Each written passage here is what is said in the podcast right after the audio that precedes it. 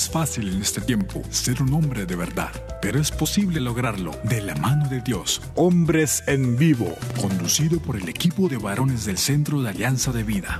Desde Mérida, Yucatán, México, para EWTN, Radio Católica Mundial. Comenzamos. Hombres de fe que con amor luchan día a día, siguiendo el plan de Dios, viviendo en oración que con su luz y condición forman familia, porque son hombres de fe.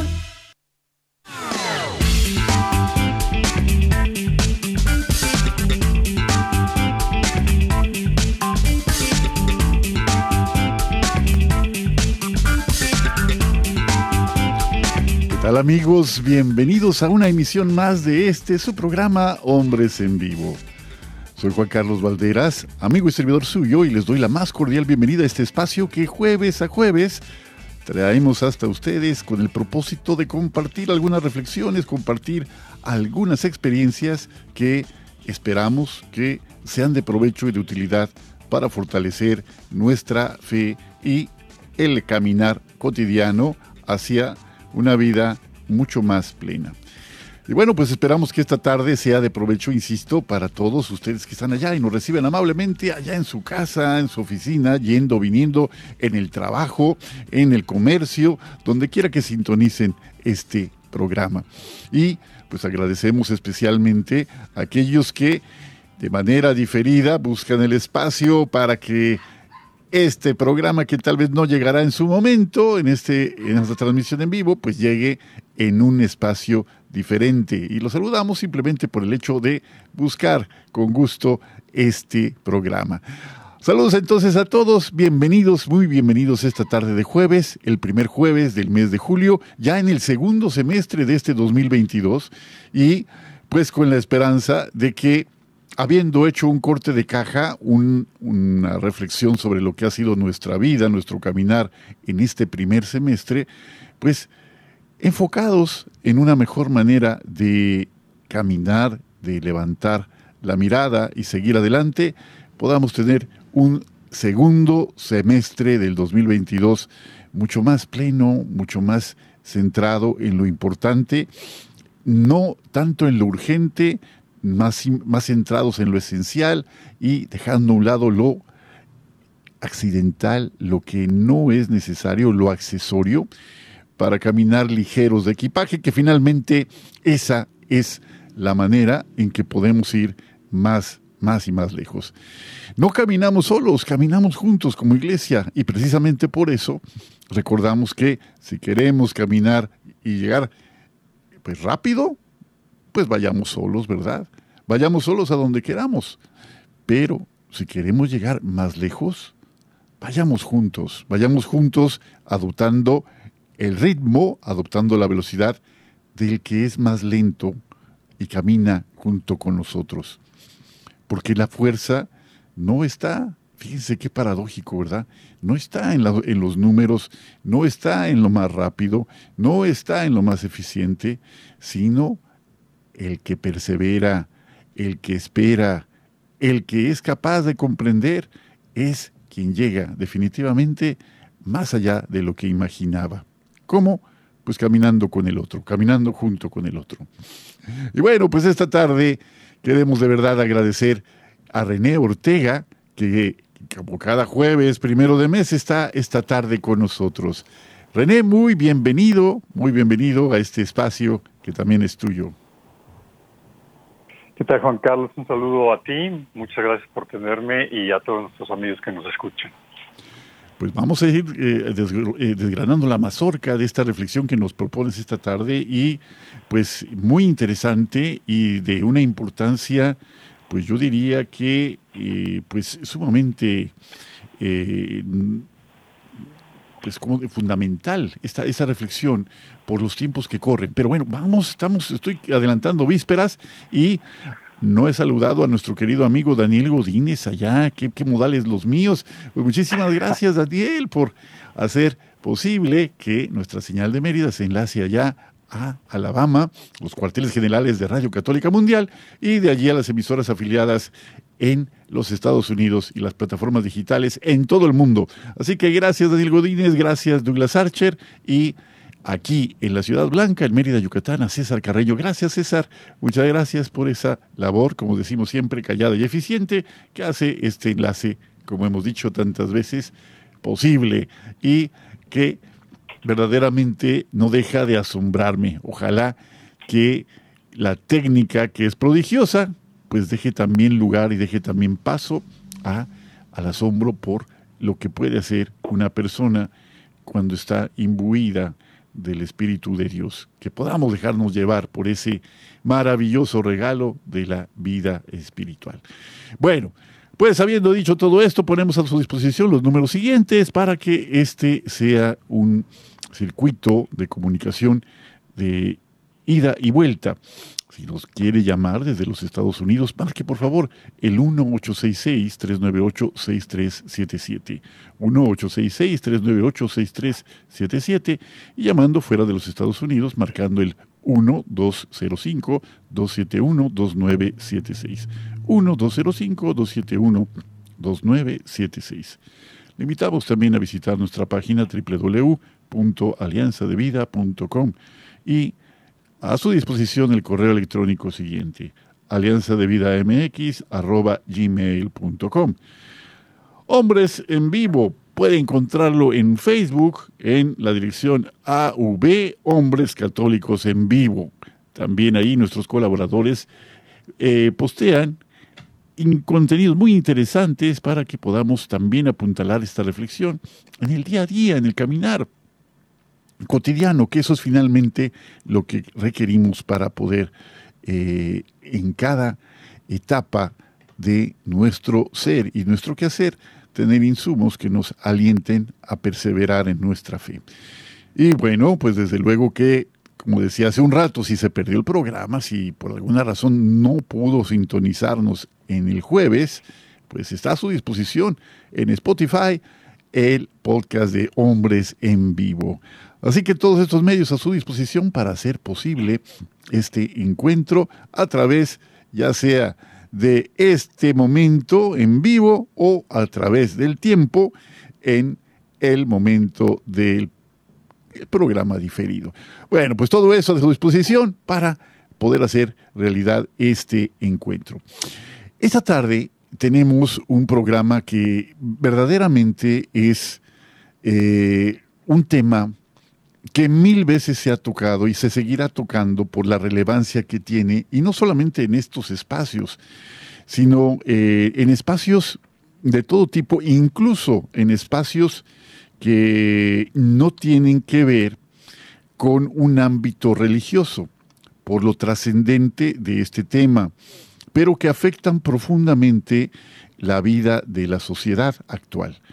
Y precisamente con todo eh, con todo respeto, pero también con toda claridad desde nuestra fe católica, eh, compartimos esta tarde el tema de ideología de género y aborto. Ideología de género y aborto, ¿no? Entonces, aprovechando esta presencia de René Ortega, que cada jueves primero de mes está con nosotros, y que pues desde luego tienes una amplia experiencia en este tipo de reflexiones, eh, René. Eh, pues quisiera preguntarte para partir de los conceptos que van a, dar pie a nuestra conversación de esta tarde, antes que otra cosa, que nos platiques a qué se refiere el término ideología de género y por qué ha cobrado tanta relevancia en estos años eh, ya eh, muy claramente del siglo XXI, ¿no? Muy claramente del siglo XXI y también en el último cuarto del siglo XX. ¿Qué es la ideología de género? Y, platícanos también si efectivamente es como dicen las personas eh, defensoras de esa postura, si es o no simplemente un concepto discriminatorio o está poniendo en, eh, de relieve una realidad a la que estamos asistiendo. Bienvenido, René. Platícanos, por favor. Pues sí, son la ideología de género y el aborto son dos temas importantísimos, ¿no? Acaba, todos conocemos el, eh, como la Suprema Corte de Justicia de Estados Unidos eh, señaló, decretó que el aborto no es un derecho a nivel constitucional y hemos visto como muchas empresas han estado apoyando la ideología de género. Eh, por ahí a mí en lo particular me ha llegado una de estos de, de taxis elegantes este, y también todos sabemos películas, en fin. Entonces son dos temas que están encima de la mesa muy importantes que tienen que ver también eh, con la educación de nuestros hijos y eh, en el fondo con el peligro que hay de, eh, pues básicamente que es el, el, propósito de destruir a la familia, porque en ambos casos lo que se hace es destruir los valores, las virtudes, los principios, los criterios, las acciones, la cultura de cristiana. Y, la ideología de género es la, la, que es un poquito más complicada, ¿no? Eh, el aborto es como bastante claro, es un aborto es que un, un, niño muera, si es un aborto espontáneo, eh, pues por razones naturales, y, una, y un aborto eh, cuando se mata a un bebé, por las razones que sean, pues es este aborto que puede ser legalizado, lo cual no significa que sea legítimo. Y la ideología de género es un concepto muy interesante porque, a ver, primero partamos de lo que es una ideología. Una ideología es un sistema de pensamientos que está basado en algunos elementos centrales y que tiene una lógica alrededor. Es decir, lo que se busca es que el sistema funcione. No se busca que el sistema sea verdadero. Y la ideología de género lo que hace es que dice que la sexualidad y la afectividad humana son puramente psicológicos, es decir, eh, digamos, el cuerpo del hombre y el cuerpo de la mujer, los órganos eh, sexuales de cada uno, es como si fueran estéticos, es como si tuviéramos un coche y le cambiáramos los faros, este, y, pero bueno, Así, así, así de simple, ¿no? O, eh, cualquier cosa, aditamento que se le ponga al coche, entonces son estéticos, es decir, no hay ninguna diferencia, eh, aunque estéticamente se vean el cuerpo de, mujer y de hombre, se vean diferentes, es solamente eso, no tiene ninguna importancia, no tienen funciones diferentes, sino que es un tema eh, exclusivamente psicológico y cultural, es decir, el, niño es niño porque le enseñan a ser niño y la niña es niña porque le enseñan a ser niña. Eh, y esta es la, lógica. Por lo tanto, eh, la ideología de género lo, que dice es que pues es una, una eh, implantación, una, algo artificial que se le pone a la niña o al niño y que no tiene ningún significado real y que no tiene por lo tanto ninguna importancia y por lo tanto eh, tener cuerpo de mujer eh, y creer que es hombre, eh, pues es perfectamente válido, o lo contrario, tener cuerpo de hombre y creerse que la persona que es mujer no tiene ningún problema porque realmente es absolutamente estético. por cierto, es muy importante en lo que hablabas del respeto, que no, no vamos a hablar en contra de las personas que tienen una, eh, tendencia homosexual o no vamos a hablar en contra de, de las mujeres eh, que, que, por el motivo que sea hayan abortado. Eh, una cosa es el pecado y otra cosa es el pecador y una cosa es la verdad y otra cosa es el juicio de las personas. Me parece que eso es muy importante decirlo al inicio para que no haya una, una mala interpretación. Sí, me parece muy importante esta precisión porque no se trata en este momento de hacer señalamientos particulares ni, ni caer en ese tipo de, de situaciones, pero sí con mucha claridad entender que estamos en un momento y, es, es, algo que podemos constatar sin ir muy lejos. Estamos en un momento en el que hay un ataque frontal contra instituciones que antaño brindaban un marco que ofrecía seguridad a las personas. ¿no? Esas instituciones, eh, las más a la mano que tenemos, son particularmente la fe religiosa y particularmente la Iglesia Católica. Es, es, blanco de estos blancos eh, ataques frontales.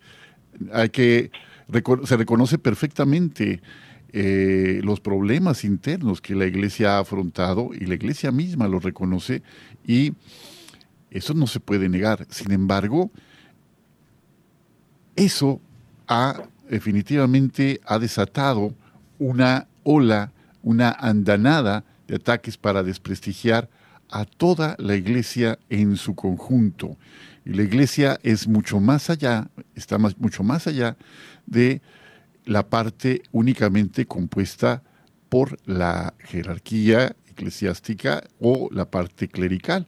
La iglesia está formada por todos los bautizados, por todos los bautizados formamos la iglesia.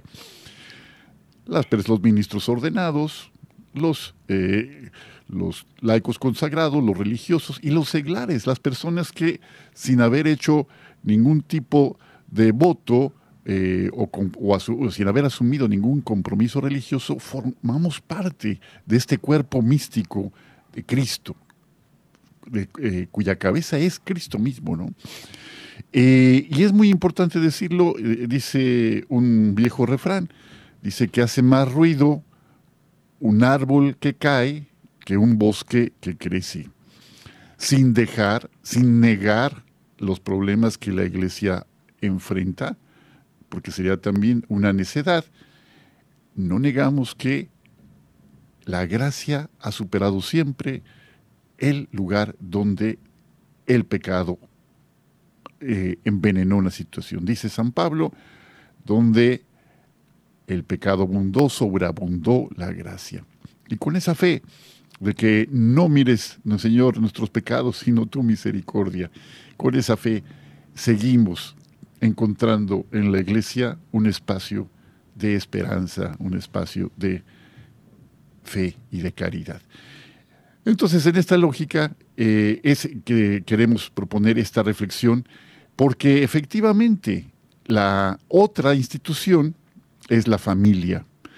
Por más que se diga que eh, los que señalamos los riesgos de la ideología de género en el fondo estamos únicamente discriminando a personas por sus orientaciones y sus preferencias sexuales.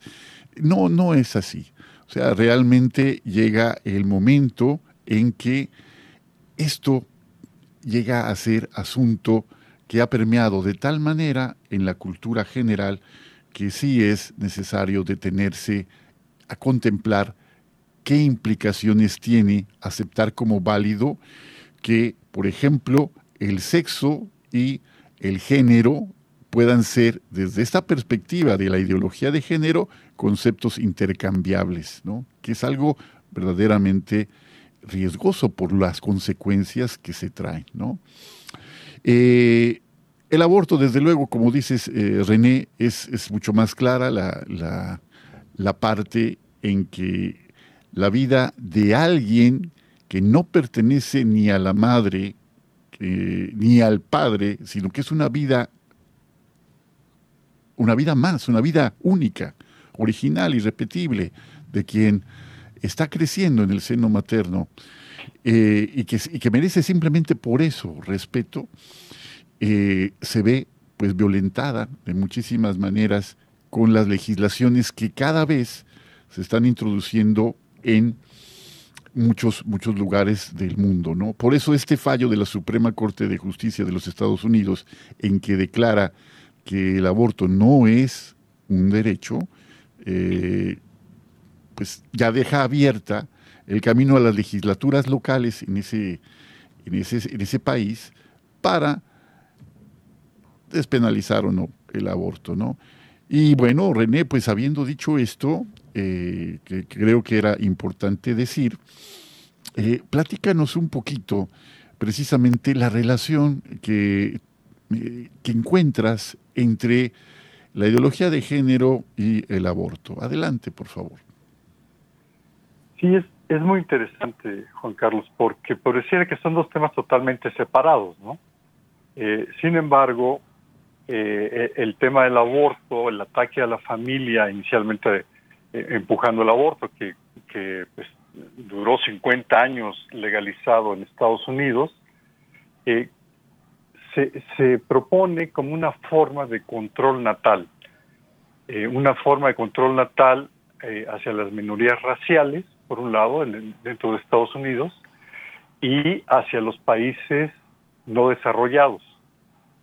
Y eh, comienzan a surgir una serie de presiones de, políticas públicas para que las familias eh, vayan teniendo menos hijos y, los que tenemos ya años, Juan Carlos, nos, nos acordamos de aquel, la familia pequeña vive mejor.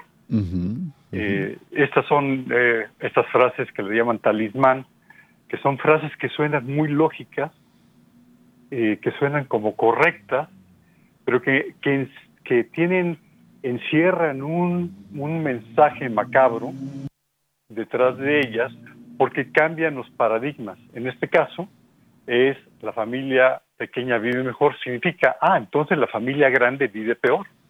Entonces, un hijo más no, no es una, eh, una bendición de Dios, un hijo más es una maldición. Y entonces comienzan poco a poco a modificar eh, los paradigmas de, de, los pueblos cristianos, católicos y no católicos, y comienzan a desvirtuar y a convertir la mentira en verdad y la, y la verdad en mentira. Y después, eh, claro, esto es para reducir el número de hijos. Ya que nos convencieron de eso, van, van caminando en la argumentación hacia la mujer tiene los mismos derechos que el hombre. Y ahí nuevamente hay un truco, porque efectivamente el machismo es una cosa terrible, pero eh, la, la, la, dignidad de la mujer, por supuesto, tiene que ser la misma del hombre, pero se ejerce de una manera diferente, no que sea inferior, pero sí de una manera diferente. Y entonces es la mujer tiene derecho a trabajar. Esto eh, está bien, no, no, no tiene ningún problema, pero resulta ser que, por ejemplo, las mujeres salen al trabajo y ganan menos que los hombres. Y las familias a lo largo del tiempo han ido perdiendo ingresos, es decir, eh, nuestros papás, nuestros abuelos, y hablando de nuestra generación, el papá trabajaba y podía tener una familia grande y, y podía tener una vida decente para sus hijos. Y sin embargo, hoy una familia numerosa es, con los dos papás trabajando, es un, problema tremendo para poder sobrevivir y tener una vida digna. Entonces viene ese otro paso. Y después viene el tema de, eh, eso reduce el número de hijos. Y luego, ¿cómo, cómo cancelas el número de hijos? Bueno, eh, aprobando matrimonios entre dos hombres y dos mujeres, donde evidentemente es una, es, es una verdad innegable, pues no pueden tener hijos. Y a eso le llaman matrimonio. Eso no es matrimonio, es una pareja del mismo sexo que tiene una afectividad. Eh, hay, hay, hay, razones diversas por las que puede suceder eso, eh, pero que da un paso más. Es decir, si el aborto lo que hace es reducir el número de nacimientos matando bebés, la ideología de género lo que hace es que no haya posibilidad de que nazcan bebés porque sería antinatural. Es una, una parte que eh, finalmente del otro lado, o sea, el, argumento contrario que se esgrime es que hay técnicas de, eh, pues para la, concepción artificial, ¿no? La inseminación artificial y otras técnicas eh, a la disposición de las parejas de un mismo sexo, ¿no? Para poder solventar ese problema y que también existe la adopción, ¿no? Y estas posturas, pues desde luego que también generan otro tipo de debate, ¿no? Otro tipo de debate por las implicaciones que conllevan es un tema sumamente complejo, sumamente complejo porque eh, implica muchas aristas, tiene muchas, muchas vertientes y, definitivamente, pues en un ratito como el que tenemos, pues no lo vamos a poder eh, agotar. Sin embargo, sí podemos dar una mirada muy general sobre lo que esto implica y desde luego que podemos desde la fe entender como creyentes cristianos católicos sobre este tema. Vamos a hacer un corte y regresamos. Estamos en Hombres en Vivo. Sé fuerte y valiente, no te rindas. Regresamos en un momento.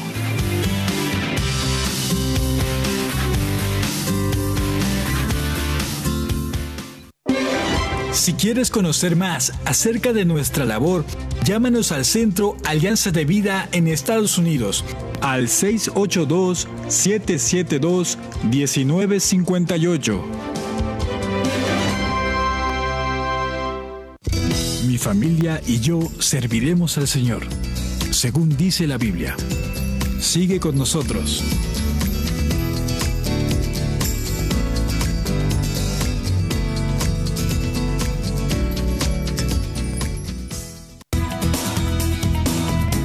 Gracias por seguir con nosotros en tu programa Hombres en Vivo.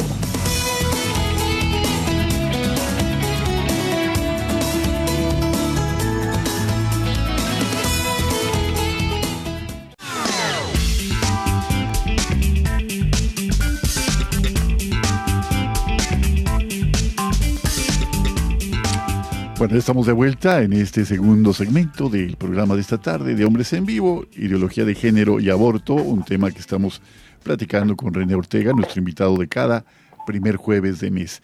Y eh, ya tenemos el, mm, saludo, el saludo semanal de nuestro querido amigo Pedro, desde allá de la selva peruana, y de la ciudad de Contamana, la ciudad más solidaria del Perú. Y en un momento más, eh, querido Pedro, daremos lectura a tu mensaje. Nada más para aprovechar aquí la presencia de René, que es una sola vez al mes que lo tenemos. Eh, René, pues te digo, ha sido eh, objeto de pues una penetración paulatina, permanente, de un trabajo de zapa, tal vez, de los ideólogos de género que podemos llamar para que esta mentalidad se haya, eh, pues, eh, posicionado de una manera tan importante en diferentes ámbitos que, pues, uno llega a preguntarse, bueno, estos derechos que se esgrimen como propios de desde un lado, desde el lado de quienes eh, pues argumentan a su favor, pues definitivamente también lesionan de muchas maneras los derechos de las personas que no comparten esa visión del mundo. Ante esta realidad, René, ante esta realidad eh, de que día a día va ganando espacios, ¿cómo es eh, la... Eh, pues esta penetración, ¿cómo la, la, percibes tú en la sociedad actual? ¿Cómo se ha ido posicionando de esta manera? Ya nos mencionabas un ejemplo aquí en nuestro país, en México, este eslogan de hace tantos años, de la familia pequeña vive mejor, pues ha logrado disminuir a través de los años, pues este número de, integrantes de la, de la familia, ¿no? de la, familia tradicional. Sabemos que ya en la realidad pues hay eh, pues infinidad de modelos familiares, ¿no? De acuerdo con la sociología, estoy hablando de ese punto. Sin embargo, eh, y por las realidades ¿no? que, atravesamos. Sin embargo, sí hay un componente cultural que ha afectado y que seguirá afectando a la vida de la familia y desde luego, si afecta a la vida de la familia el esquema, afecta a la vida de cada uno de sus miembros, ¿no? Tú ya mencionabas que ya no es posible que una familia con solamente el ingreso de uno de los padres pueda mantener eh, mantenerse o ser viable ¿no? económicamente. Eh, ante esa realidad, pues uno parecería decir, bueno, entonces sí, la familia pequeña vive mejor, ¿no? Entonces es, es cierto. Entonces, ¿qué, ¿qué puedes decirle a una persona que argumentaría desde ese lado?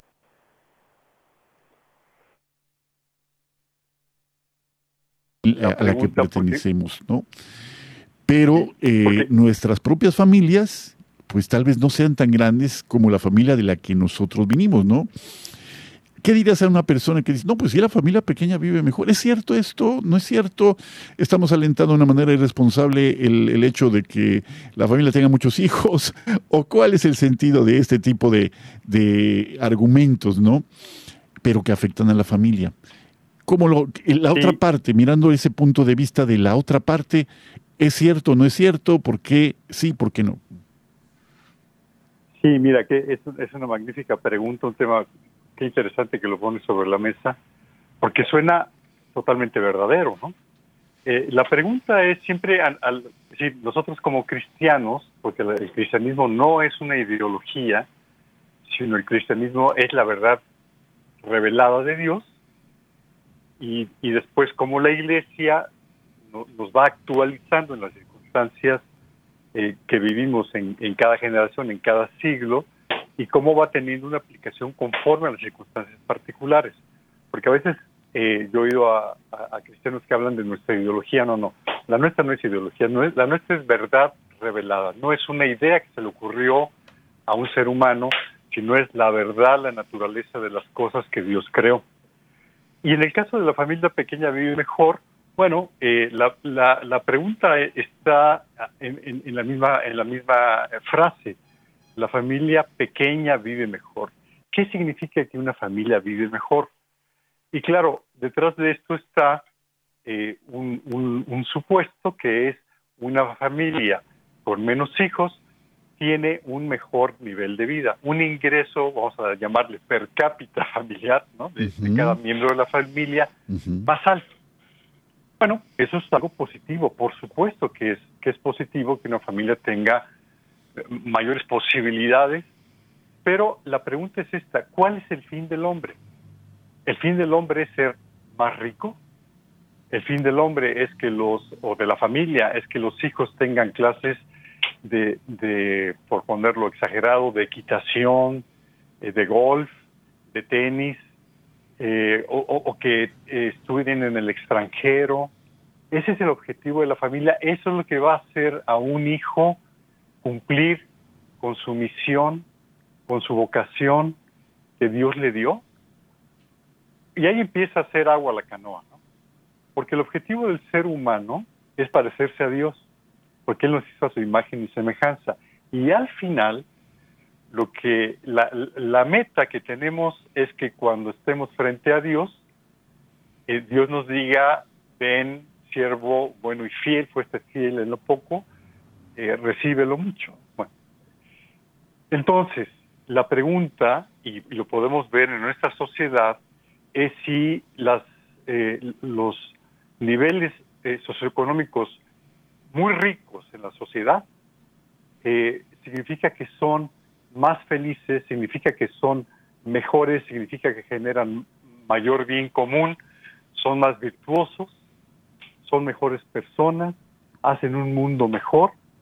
Pues es muy dudoso, ¿no? Por ahí hace algún tiempo leía yo eh, a, un empresario, me parece que era de California, un hombre que empezó de muy abajo, me parece que en el ámbito inmobiliario, y que decía que había una sola cosa que no le podía pasar a sus hijos y es su experiencia. Es decir, él fue un hombre que trabajó, trabajó, fue generando, eh, olvidémonos del tema del dinero, sino fue generando una empresa, otra empresa, otra empresa, se fue haciendo un hombre con más capacidades, esos talentos que, la vio, que Dios le dio, los iba haciendo más grandes. Pero sus hijos nacieron con todas estas cosas como regalo y sus hijos no pueden ser como él, decía él, porque no tuvieron esas oportunidades. Entonces, el hecho de que un niño tenga un iPhone cuando tiene cinco años y que tenga todas estas clases, pero a costa de que no está ni, ni mamá ni papá en casa, y que viven en una guardería o, en la escuela o con la abuela o el abuelo, eh, significa que la familia pequeña vive mejor, es decir, que los, los seres humanos integrantes de la familia, la familia eh, es, es, es, mejor, pues me parece que, el argumento de la familia pequeña se cae por sí mismo. En esta parte estamos eh, de alguna manera eh, encontrando que ha habido una inversión en la jerarquía de valores de la sociedad a lo largo del de, tiempo, de, las últimas décadas, ¿no? Eh, había una reflexión sobre el espacio que ocupaba, no me hagas caso de, la fecha exacta, no recuerdo, ¿no? pero voy a poner por ejemplo, un, ejemplo. En 1950, el artículo dedicado al término amor en la enciclopedia británica, es, un decir, no recuerdo la fecha, pero el término, la comparación que hacían era esta. El término dedicado al concepto amor ocupaba dos páginas de la enciclopedia británica en 1950. Y el, término dedicado a eh, la, contraparte ¿no? de tecnología o alguna cosa por el estilo ocupaba solamente eh, media página. Bueno, pues para 1980 se había invertido esto, entonces el término amor ocupaba en la enciclopedia británica únicamente un fragmento de una octava de página, cuando antes ocupaba dos páginas, ¿no? Y el término tecnología ocupaba ya un par de páginas enteras. Eh, es un ejemplo de lo que estamos viviendo, eh, René. Estamos viviendo una época en la que parece que tenemos todo al instante, que tenemos todo, eh, pero que paradójicamente carecemos de lo más importante. Es una época en la que el término, el número de suicidios, tristemente, lamentablemente, va al alza, va multiplicándose y sobre todo en países que uno diría son ejemplo, son el paradigma de la modernidad, eh, son los, los, que llevan la punta de, lanza en lo tecnológico. Eh, por ejemplo, el suicidio de, niños en edad escolar en Japón, pues es sabido por todos, ¿no? O también los niños y los jóvenes que pasan años en su habitación en el mismo país por el temor al fracaso que enfrentan ante las exigencias sociales que van recibiendo. O los empresarios y los trabajadores que mueren de cansancio, ¿no? Que también hay un término. Entonces, lo que está ocurriendo es eh, algo, eh, decíamos, es el elefante en la sala que no queremos mencionar. Está pasando que lo que antes era lo, que sustentaba al ser humano, ¿no? la necesidad de saberse amado, de amar y ser amado, la necesidad de pertenecer, la necesidad de saber que puede ser útil a la sociedad y puede dejar, dejar un legado, está dejando, está perdiendo ese, ese impacto, René, y tiene mucho que ver con esta confusión que sufren los más pequeños. Es precisamente para los niños, yo, yo sí en esta parte quiero insistir, los que sufren más ante esto que ya parece una avalancha sobre ellos y que impide que desarrollen con libertad su, su ser. ¿no? Y precisamente partiendo del, constructo este, eh, de la idea de que la identidad sexual es un constructo que depende de la sociedad, ¿no?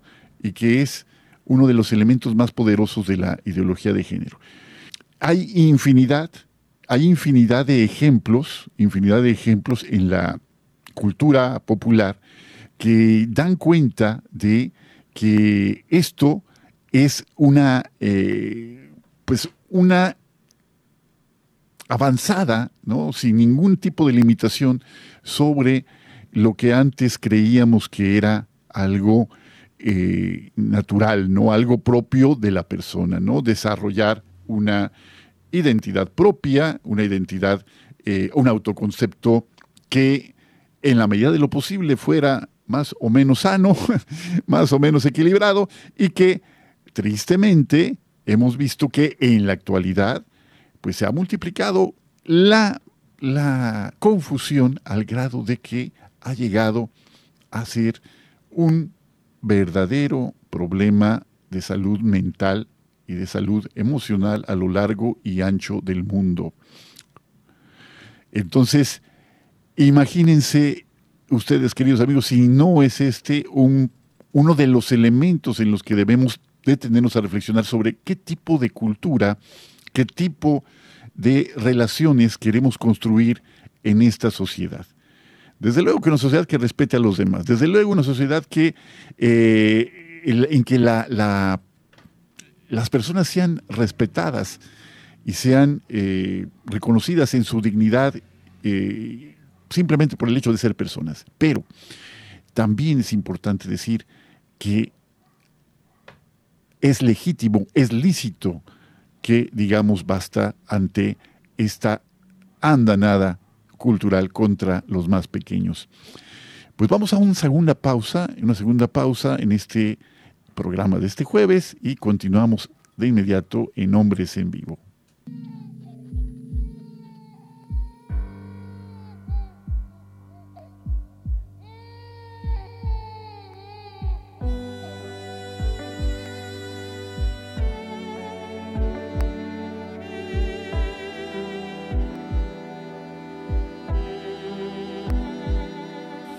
Vientre de mi madre desde antes de nacer. En mí estaba la potencia de lo que sería después. Con los ojos de mi padre y de mi madre la tez. Cada célula formando todo mi cuerpo y mis pies. Desde que fui engendrado hasta el noveno mes creciendo con paciencia, soy humano como ves, en medio de una familia donde ya me quieren ver. El momento se ha cumplido, el instante de nacer.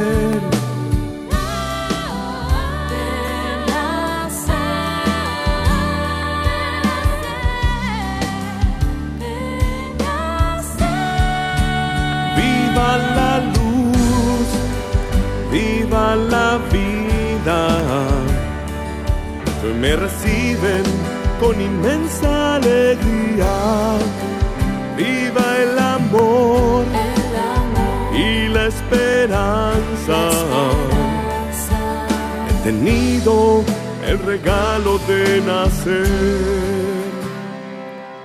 He tenido el regalo de nacer.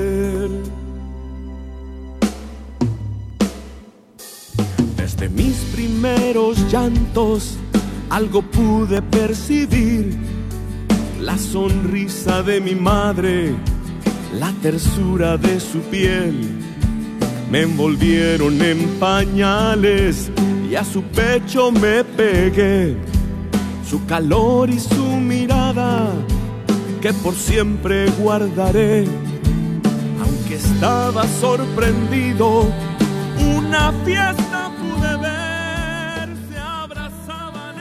Pues ya estamos de vuelta en este tercer y último segmento de nuestro programa de esta tarde, justamente ideología de género y aborto. Y escuchamos como fondo esta hermosa canción que nuestro querido amigo Carlos Canseco interpreta en relación con la alegría, la alegría inmensa que aporta el nacimiento de un hijo, la alegría que no se puede comparar, créanme, a eh, ninguna otra cosa. Pero insisto, estamos eh, inmersos, René, en esta, eh, en esta cultura en que poco a poco eh, el tener hijos, el formar una familia, pues vamos a decirlo, una familia tradicional como la, figura que tenemos de la familia es cada vez vista más bajo sospecha, fíjate. Hay muchos términos que están puestos bajo sospecha y la familia no es uno que se libre de esta sospecha precisamente por esta andanada cultural en contra suya, ¿no? Entonces, eh, pues platícanos un poquito, René, ahí qué es eh, lo que podemos hacer para ya no, ya no es una contracultura, ya es la parte, creo que la parte que lleva el, caudal ya cada vez pues más notoriamente, claro, de la, de la corriente eh, del pensamiento moderno, ¿no? Esta de la ideología de género, entre otras cosas. Y de el, el tener antes que el ser, ¿no?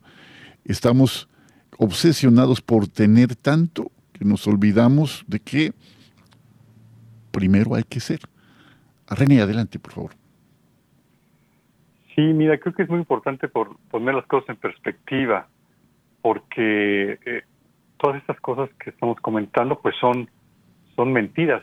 La mentira es lo contrario de la verdad. Y, el padre de la mentira es el demonio.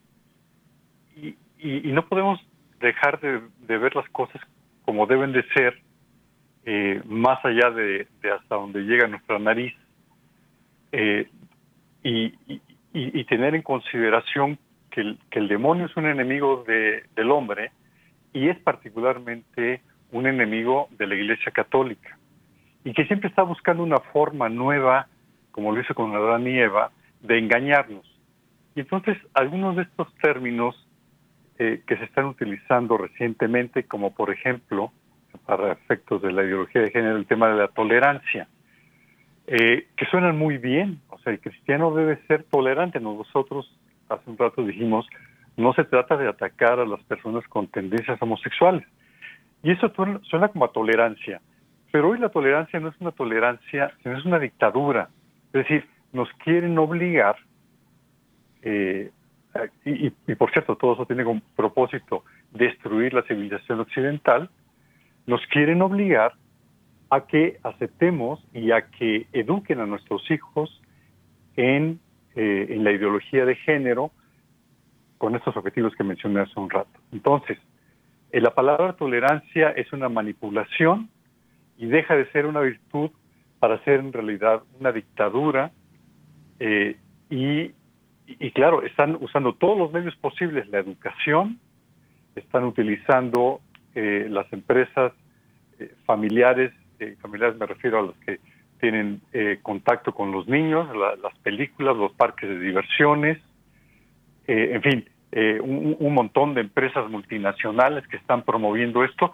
Y eso no es un accidente, no es que de repente nacieron, levantamos una piedra y nacieron o, o aparecieron muchas personas con tendencias homosexuales. Esta es una estrategia que, como decía yo, tiene como propósito, por un lado, controlar a los países pobres, pero por otro lado, tiene como propósito el destruir los valores y la civilización occidental. En el lado del aborto, este, el ser eh, dueña de su cuerpo y la igualdad son también frases que lo que hacen es engañar, porque como lo dijiste, el bebé no es cuerpo de la mamá, el bebé es otro cuerpo, está metido en un globito, esa es otra cosa, ¿no? Y bueno, y por otro lado, que eh, eh, este, esta igualdad, donde se busca la igualdad de la mujer, bueno, cuando una mujer aborta está, tiene la probabilidad superior al 50% de estar matando a otra mujer.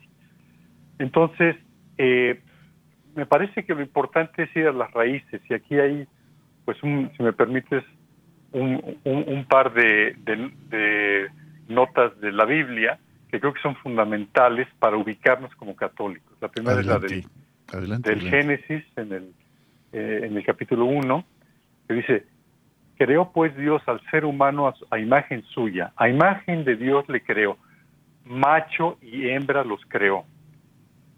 Y bendíjolos Dios y díjoles Dios, sed fecundos y multiplicaos y henchid la tierra y sometedla. Vio Dios cuanto había hecho y todo estaba muy bien. Cuando hace toda la creación, siempre dice, todo estaba bien, pero cuando hace al hombre, macho y hembra, hombre y mujer, lo hizo muy bien y le encargó la tierra para que, siendo fecundos, multiplicándose, llenándola, la sometieran. Es decir, somos los administradores de la creación de Dios. ¿Y cómo vamos a ser buenos administradores si no estamos? Si, si la, la creación más importante que hizo Dios, que es el mismo hombre, nos encargamos de matarla, o, o, o, se dan estas relaciones eh, pues eh, eh, psicológicamente con, con problemas, que lo que generan es justamente que el hombre no pueda cumplir, la humanidad no pueda cumplir con su fe. Y la otra es eh, eh, de Jeremías. Antes de haberte formado yo en el seno materno, te conocía y antes que nacieses te tenía consagrado. Dios nos conoce, nos conoce desde antes, sabe nuestro nombre, nos ha, nos ha creado en, primero en su pensamiento, sabiendo qué quiere de nosotros, nos da una misión, nos da una serie de capacidades, talentos, lo dice Jesús, y espera que nosotros seamos esa versión maravillosa, aplicando todo nuestro potencial, desde antes de nacer incluso, pero sobre todo en la mente de Dios, desde antes de haberse formado incluso en el seno materno. Sí, definitivamente. Me recuerdas el Salmo 139 que justamente que recuerda ese proceso en el que ya desde el vientre materno, somos conocidos por Dios, somos amados por Él. Ya esta cita de Jeremías que, que, trae esa colación, desde luego que nos recuerda que en cada ser humano hay la semilla, la semilla de una tarea, de una misión, de un propósito. No somos producto del azar, ni producto de eh, una coincidencia, ninguna vida lo es. Es un fruto de del amor de Dios definitivamente puesto en nosotros, ¿no? Desde luego que hay muchas cosas que decir. Me, gustó mucho esto que habla sobre la, la, forma en que entendemos la tolerancia, ¿no? La tolerancia puede ser algo positivo o puede ser complicidad también. Y pues hay que decir las cosas con toda claridad. Efectivamente, el demonio, efectivamente, posiciona las cosas de tal manera que parecen parecen de veras dar visos de verdad. Permíteme leer el mensaje de nuestro querido amigo Pedro y, eh, ya luego en la recta final del programa me gustaría escucharte ya este, con las conclusiones sobre esta referencia y si puedes hacer una pequeña referencia al envejecimiento de países precisamente por eh, pues estas prácticas que atentan contra la natalidad, me, refiero particularmente al aborto, eh, particularmente al aborto. pues bienvenida. Dice nuestro amigo Pedro, buenas tardes, amados hermanos de Hombres en Vivo. Les hacemos extensivo el saludo amical desde Contamana, la ciudad de las hermosas mujeres, situado en la provincia de Ucayali, la más meridional del departamento de Loreto, República de Perú. Nos embarga la felicidad escucharles a ustedes, hermanos, este primer jueves del mes de julio de 2022 y contamos con el gran aporte de nuestro hermano René Ortega. Muy interesante que traten este tema que debe ser tomado con pinzas y hablar las cosas claras desde nuestra fe católica, el aborto y la ideología de género. Claro está que los padres debemos educar a nuestros hijos basados en las enseñanzas de nuestro Señor Jesucristo. Que nuestro Padre amado les brinde sabiduría y felicidad todos los días a vuestras familias y a todos los habitantes de nuestro planeta azul. Hasta la próxima. Un abrazo grandísimo. Eh, hasta allá, Pedro. Nos quedan tres minutitos y precisamente de ahí la velocidad de la lectura. Adelante, René, por favor, conclusiones. Pues mira, la primera es que nos tenemos que eh, educar en las verdades de fe. Eh, yo les recomiendo que vayan al Catecismo de la Iglesia, ahí van a encontrar una referencia a ambos temas en el número 2270 sobre el aborto, 2270 y siguientes, y en el tema de ideología de género, el, el 22, 31 y siguientes. Porque si no, nos quedamos sin argumentos. Y eh, aunque estemos muy convencidos nosotros, no tenemos eh, los elementos para poder convencer a los demás, comenzando por supuesto por nuestros propios hijos.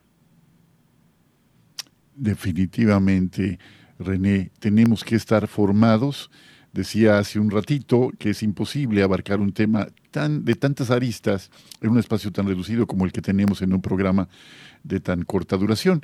Sin embargo, eh, la importancia de estar convencidos de que debemos estar formados y con argumentos sólidos para saber que esto que se nos presenta con eh, esta apariencia de ser verdadero, pues no lo es, no lo es así. Eh, hay incluso, eh, desde luego, eh, pues toda una serie de, argumentos que dice uno, ah, pues sí, qué interesante este tema. Sin embargo, hay que apegarnos a lo que verdaderamente trasciende.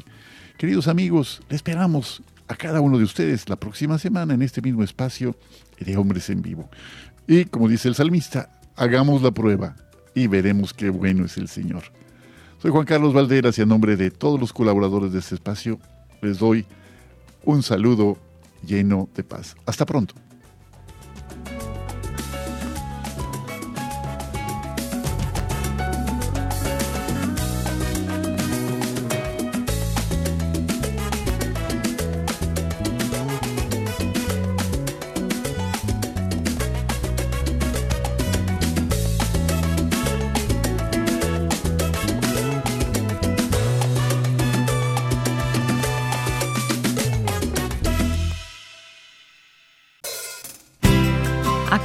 Señor tierra entera, servid al Señor con alegría, entrad en su presencia con aclamaciones.